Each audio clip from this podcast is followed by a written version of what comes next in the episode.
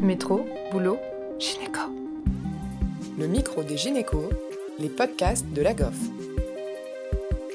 Bonjour à tous. Nous avons la chance aujourd'hui de recevoir Philippe Fauché, chef de l'unité fonctionnelle d'orthogénie de l'hôpital Trousseau à Paris. Il est spécialiste de l'avortement, de la contraception et du suivi gynéco-obstétrical des femmes vivant avec le VIH. Médecin engagé, il a publié cette année un plaidoyer sur l'avortement, une sur trois, paru aux éditions Robert Laffont. Presque 50 ans après la loi Veil, l'auteur pose un regard critique sur l'organisation de notre système de santé. Il dénonce la façon dont une partie des soignants oublie la bienveillance la plus élémentaire lorsqu'il est question du corps des femmes et de leur liberté d'en disposer. Bonjour Monsieur Fauché. Pouvez-vous s'il vous plaît nous raconter les grandes lignes de l'histoire de la législation de l'IVG en France, vous qui en avez connu une partie de près euh, alors euh, les grands, oui, mais je suis pas si vieux que ça quand même parce que quand en 60, euh, dans les années 70, moi je suis né en 63, donc j'avais 7, j'avais euh, 10 ans au moment du vote de la loi Veil, donc j'ai pas vraiment vécu ça, mais je peux vous le raconter quand même. Euh, il faut, euh, la, alors en France, la, la législation sur l'avortement, donc la première législation sur l'avortement, c'est donc la loi Veil qui est bien connue, qui date de 1960. 1475.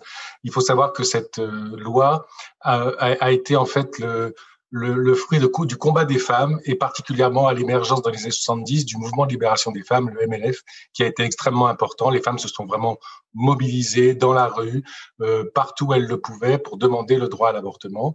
Euh, il y a eu aussi une mobilisation de certains médecins qui, euh, devant les drames des femmes qui mouraient dans les services euh, de réanimation à la suite d'infections foudroyantes, euh, ont décidé de pratiquer des avortements illégaux, donc de façon clandestine, hors la loi.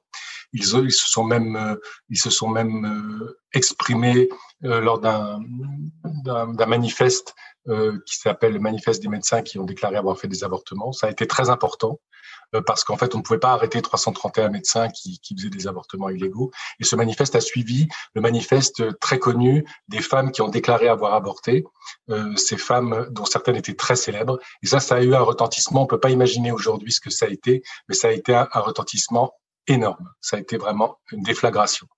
Et donc ces deux manifestes, celui des femmes qui ont déclaré avoir avorté, celui euh, des médecins déclarant pratiquer des avortements illégaux, eh bien ça, ça a vraiment fait beaucoup bouger les lignes, surtout grâce à l'avenue au pouvoir de Valéry Giscard d'Estaing en, en, en 74, parce qu'il faut savoir que le, le président précédent, Georges Pompidou, n'était pas très très favorable à l'avortement c'est vraiment l'élection de Giscard d'Estaing qui a fait bouger les choses, euh, et, no, et, notamment la nomination de Simone Veil. Euh, Giscard voulait vraiment que cette loi passe, et euh, Simone Veil a été extrêmement intelligente dans la façon de, mener les choses, les débats au Parlement, etc.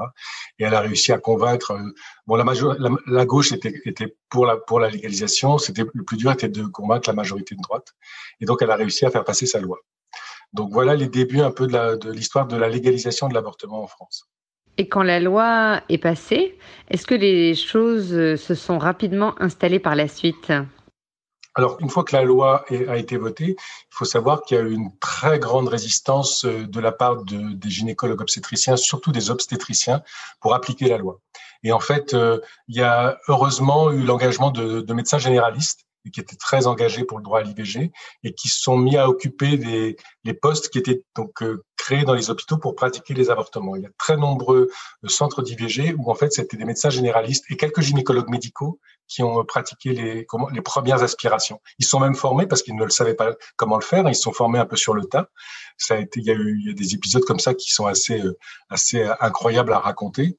Euh, dans des services de gynécologie obstétrique, les obstétriciens refusant de faire les aspirations, ben, c'est des gynécologues médicaux qui se sont mis à bricoler euh, les choses, à essayer de comprendre comment on faisait euh, pour, euh, pour pour pratiquer les aspirations. Il y a une forte opposition des obstétriciens à la pratique de l'avortement euh, dans le dans les années 70-80. Puis petit à petit, les choses se sont quand même mises en place. Il faut savoir qu'il y a quand même des, certains services qui ont vraiment fait de la résistance et des services de gynéco-obstétrique où le chef de service interdisait la pratique de l'avortement.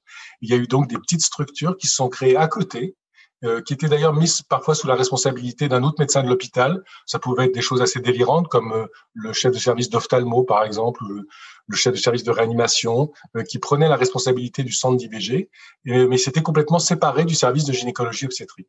Il y a eu comme ça, bon, je connais surtout sur Paris, il y a eu comme ça plusieurs services qui ont, qui ont été créés à côté de, à côté de la maternité. Aujourd'hui, il y en a, euh, les choses sont, sont, beaucoup améliorées, mais en fait, ce, ce, cette résistance des obstétriciens à la prise en charge des avortements, ça explique beaucoup de choses en France sur la pratique de l'IVG aujourd'hui, avec notamment le fait que euh, en France, beaucoup de centres font encore des IVG uniquement sous anesthésie générale. Euh, en fait, pourquoi? C'est parce qu'en fait, comme il n'y a pas de médecins qui veulent vraiment s'investir dans la pratique, ben, on fait faire ça par les internes ça, je pense que tous les beaucoup d'internes qui, qui vont écouter ce podcast vont, vont reconnaître que c'est des internes à qui on dit de faire les IVG. Euh, et euh, ils font les IVG sous anesthésie générale parce qu'on leur a pas appris à faire sous anesthésie locale. C'est vrai que la technique sous anesthésie locale nécessite plus d'expertise. faut faire les choses très vite et très bien. Et quand on débute, c'est normal qu'on sache pas faire les choses très vite et très bien. C'est normal qu'on prenne plus de temps. Et donc c'est pour cette résistance des obstétriciens explique pourquoi dans de nombreux services on propose pas l'anesthésie locale aux femmes et toutes les femmes sont par exemple opérées sous anesthésie générale par des internes en formation. Est-ce qu'aujourd'hui en France, l'accès à l'IVG rencontre euh, encore des limites? Alors les limites de l'accès à l'IVG, euh, c'est des limites en moyens, c'est-à-dire que quand il y a des, des dans une zone donnée géographique, il y a beaucoup de médecins qui pratiquent, de sages-femmes maintenant qui pratiquent l'avortement.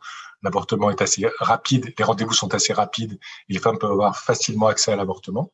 Maintenant, quand on va dans des, des, des, régions qui sont moins bien dotées, où il y a beaucoup moins de professionnels, eh bien les délais s'allongent. C'est beaucoup plus difficile pour une femme d'avoir une place et d'avoir son IVG rapidement elles peuvent parfois se, être amenées à se retrouver hors délai et donc du coup être obligées de partir à l'étranger alors qu'elles ont formulé leur demande de, d'IVG dans les délais légaux.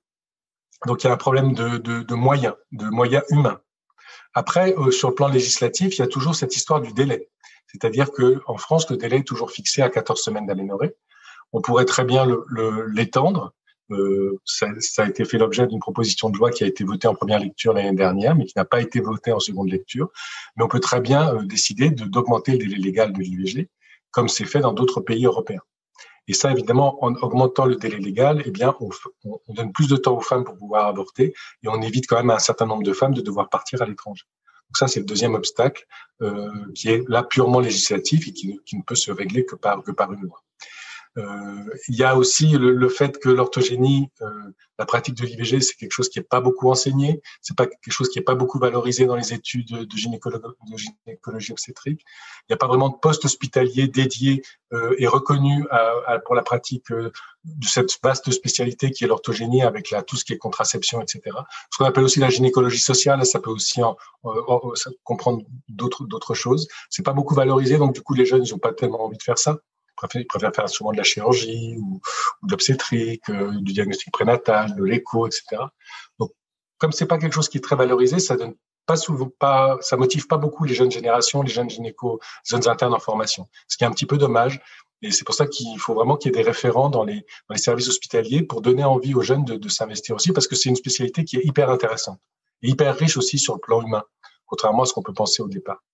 Euh, on peut faire des études scientifiques là-dessus, on peut faire de la recherche. Euh, dans les pays anglo-saxons et nordiques, il y a beaucoup de publications sur euh, sur l'interruption de grossesse, sur la contraception. C'est une spécialité, c'est, très vaste et très riche. Donc ça, il faut le montrer aux jeunes. Si les jeunes y pensent que, que c'est juste euh, faire une aspiration, c'est sûr que ça c'est pas très intéressant. Et donc ça motive pas beaucoup. Pouvez-vous, s'il vous plaît, nous décrire cette technique d'anesthésie locale? Alors, la technique d'anesthésie locale, c'est une technique qui est très simple et d'ailleurs qu'on utilise aussi dans d'autres gestes de, de la gynéco. Hein. On, fait, on peut faire des conisations sous anesthésie locale, on peut faire des ponctions de fibres sous anesthésie locale, on peut faire pas mal de gestes. Donc, c'est pas c'est pas quelque chose de révolutionnaire, c'est quelque chose de tout simple. Euh, il y a soit le bloc paracervical, où on va injecter de l'axylocaïne au niveau, euh, en généralement à 5 heures et à 7 heures au niveau des ligaments utérosacrés, euh, donc dans, dans les cul-de-sac. Et puis, ce qu'on utilise beaucoup plus, nous, en fait, c'est l'anesthésie intracervicale. On va utiliser des longues aiguilles intramusculaires. Il y en a certaines qui prennent, certains qui prennent même des grandes aiguilles, comme des aiguilles à ponction lombaire, pour aller vraiment aller très profond. Et on va piquer au niveau du col de l'utérus même. Et on va euh, aller le plus profondément possible et on va injecter aux quatre cadrans euh, de l'axylocaïne. Et ça va provoquer une bonne anesthésie du col. Sur combien de centimètres au plus profond, du coup, à peu près? En intracervical, bah, quand on prend des longues aiguilles à, intramusculaire, on peut aller jusqu'à 5 cm. Et même, euh, alors ça, c'est les Belges qui font ça. Ils vont, ils vont, ils vont même encore plus loin grâce à, en prenant une, aiguille APL. Donc là, ça va encore plus profond que 5 cm. Moi, je pratique pas ça, mais il y en a certains qui le font. Ils vont même carrément jusque dans le myomètre pour, pour, pour injecter le, le produit anesthésiant. Mais en fait, en allant à 5 cm, on a une bonne analgésie. Il faut aussi compléter, bien sûr, avec des antalgiques péros, genre anti-inflammatoires et paracétamol qu'on donne avant. Et généralement, vraiment, les choses se passent vraiment très, très bien. Alors, la ponction ne se fait pas sous contrôle échographique, c'est ça? Non, parce qu'on est dans le col, donc on risque rien. Là où, là, où ça peut être un peu dangereux, c'est quand on, on, pique dans les cul-de-sac. Parce que les cul-de-sac, il y a l'artère utérine derrière. Mais dans, dans le col, faut bien sûr faire aspirer avant d'injecter. Mais franchement, quand on est dans le col, on peut pas se taper une veine ou une grosse veine ou un gros vaisseau. Hein. On est vraiment complètement dans le, dans le, dans le muscle utérin on est et à 5 cm, on est à peu près au niveau cervico-ismique. C'est ça qui peut être un peu douloureux pour les femmes, c'est quand on va dilater euh, le col. Donc en fait, si on a bien anesthésié euh, la, jonction, finalement, elles, ne ressentent pas la dilatation. Après l'aspiration, elles sentent pas. Et ce qu'elles ressentent, c'est la contraction utérine à la fin. C'est pour ça que ça, on peut pas agir avec la locale. Et c'est pour ça qu'il faut donner euh, des antalgiques avant. Une autre question, s'il vous plaît, puisque j'ai lu votre livre, que j'ai beaucoup apprécié d'ailleurs. Est-ce que vous avez des exemples de personnes qui se sont mises en danger en France en défendant publiquement l'IVG alors, il y a une association en France qui a été très active depuis le début qui s'appelle l'ANSIC, l'Association nationale des centres d'interruption de grossesse et de contraception. Et il y a une de ses présidentes, euh, Marie-Laure Brival, qui un jour s'est réveillée un week-end et avec de la fumée dans son dans son, dans son, dans son salon. Elle comprenait pas d'où ça venait. Elle est allée à la porte d'entrée. Elle a vu qu'il y avait un trou au niveau de la porte d'entrée avec euh, de la fumée qui s'échappait. En fait, il y avait une bombe qui a été déposée euh, devant son, devant son entrée. Elle était à l'époque présidente de l'Association nationale des centres de contraception. On a essayé de poser une, bombe. C'est le seul exemple que, je, que nous connaissons de, de, de, de, choses un peu violentes. Maintenant, c'est vrai qu'il y a des attaques euh, qui sont faites plus par voie postales ou, peut-être sur sur les réseaux sociaux, des choses comme ça qui peuvent viser certains médecins. Mais ça, je suis pas au, au, courant très précisément de ce qui se passe. Mais ce que je connais de plus violent, c'est ça. Mais ça n'a aucune commune mesure avec ce qui, se pratique aux États-Unis. Il faut savoir qu'aux États-Unis, très régulièrement, il y a des bombes qui sont déposées dans les centres d'IVG. Euh, il, y a eu plusieurs médecins qui ont été assassinés avec des balles dans la tête, euh, en arrivant dans la clinique où se pratiquaient des IVG. Il y a eu même des infirmières ou des assistants qui, qui travaillent dans ces cliniques qui ont été assassinés également. Donc aux États-Unis, c'est encore plus violent. Pour l'instant, il n'y a pas eu encore en France de, de, médecins qui ont été assassinés ou qui ont eu, qui ont eu à subir directement des, des agressions violentes. J'espère qu'il n'y en aura jamais. Et enfin, une dernière question, s'il vous plaît. Qu'est-ce qui vous a motivé pour travailler dans un centre d'orthogénie? Mon idée, c'est de dire que, que c'est très intéressant. Franchement, c'est très intéressant quand on est gynécologue obstétricien, euh, il faut pas penser que enfin, qu'on peut pas s'épanouir en, s'occupant de femmes euh, qui demandent une contraception, qui demandent une interruption de grossesse. Moi, à mon, dans mon expérience, c'est tout aussi épanouissant que de faire de la des consultations de chirurgie ou, euh, ou, encore des consultations d'obstétrique. Je fais encore des consultations d'obstétrique. Franchement, euh, les consultations d'obstétrique, c'est quand même assez barbare aussi. Hein. C'est toujours la même chose, c'est très répétitif. Hein. Donc, c'est pas plus répétitif pas plus répétitif et plus barbant que les consultations d'IVG. Euh, en plus, en plus, quand on fait les consultations d'IVG, on a vraiment l'impression d'être très utile parce que quand on voit le parcours de certaines femmes, euh, euh bah, on est bien content d'être là et de, répondre avec bienveillance à leurs demandes.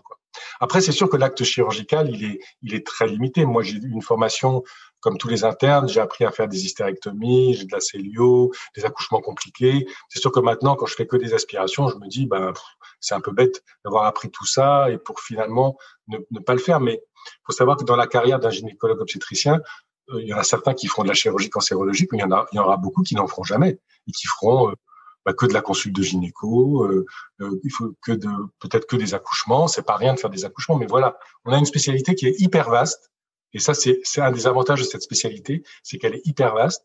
Et donc, on peut après en explorer, euh, en fonction des opportunités de sa carrière, euh, euh, tous les aspects, et puis après trouver celui dans lequel on, le sent, on se sent le mieux. Moi, c'est celui-là dans lequel, dans lequel je me suis senti le mieux parce que j'avais un, un, attrait naturel pour aller vers, vers finalement les femmes dont on voulait pas s'occuper.